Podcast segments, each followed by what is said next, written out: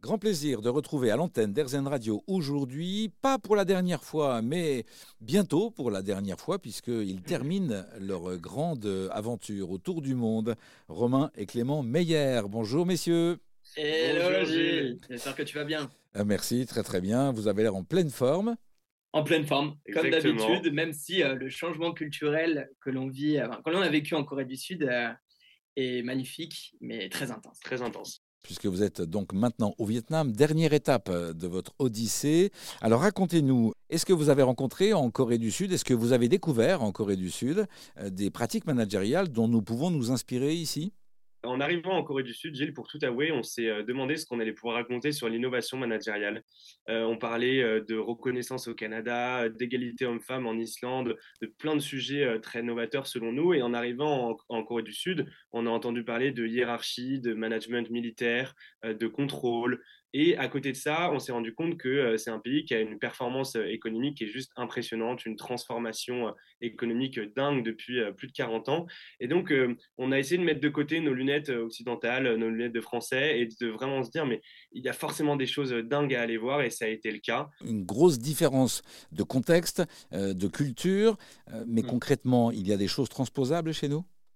Il y a une pratique qui est intéressante, ça s'appelle le high chic. Euh, c'est euh, très présent en Corée du Sud, c'est-à-dire que la journée, on a des interactions qui sont très professionnelles et on ne parle pas forcément avec ses collègues. Et le soir, on se retrouve avec son équipe, avec le manager, euh, autour de souvent d'alcool, le soju, donc au bar. Et c'est un moment qui est informel. Et là, les équipes se lâchent, commencent à discuter. Et on pense que c'est vraiment à ce moment-là qu'il y a la partie épanouissement qu'on peut retrouver dans le monde professionnel. Donc il y a une vraie distinction entre ce monde professionnel la journée et ces, ces, moments un peu plus sympas le soir euh, autour, euh, autour d'alcool souvent. Merci pour cet exemple qui euh, colle assez avec l'image que l'on a de la Corée du Sud, bien évidemment.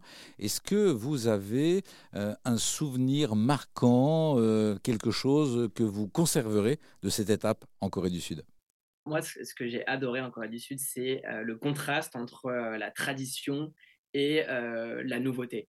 C'est-à-dire que vous allez aller dans des entreprises où vous avez l'impression que c'est l'armée, donc c'est militaire, vous avez les managers, les directeurs, et les stagiaires vont jamais parler, ou en tout cas, la, hiérarchie sera super respectée. Et à côté de ça, on va avoir des investissements dans le futur du travail qui vont être gigantesques. Corée du Sud est par exemple le troisième investisseur dans le monde dans le métaverse. Donc pour expliquer peut-être aux auditeurs, le métaverse, c'est comme un espèce d'énorme jeu vidéo où euh, les Coréens sont en train de créer un monde du travail dans ce métaverse-là. En tout cas, on a rencontré une entreprise qui fait ça, où les Coréens donc ont un espèce d'avatar et euh, vont en entreprise. Donc l'entreprise est, comme dans le, est, en fait représentée dans le jeu vidéo et se baladent dans l'entreprise, dans le jeu vidéo, pour aller rencontrer leurs collègues et travailler dans ce, dans ce jeu vidéo.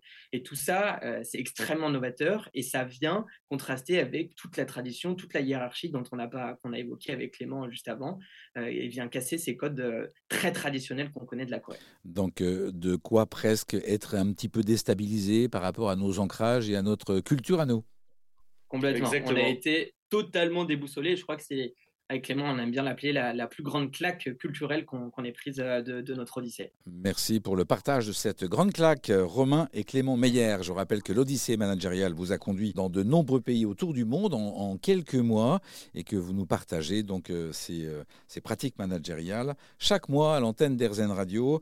On vous retrouvera prochainement pour faire le bilan de cette Odyssée managériale puisque celles et ceux qui prendront le relais, si j'ai bien compris, sont en cours de recrutement.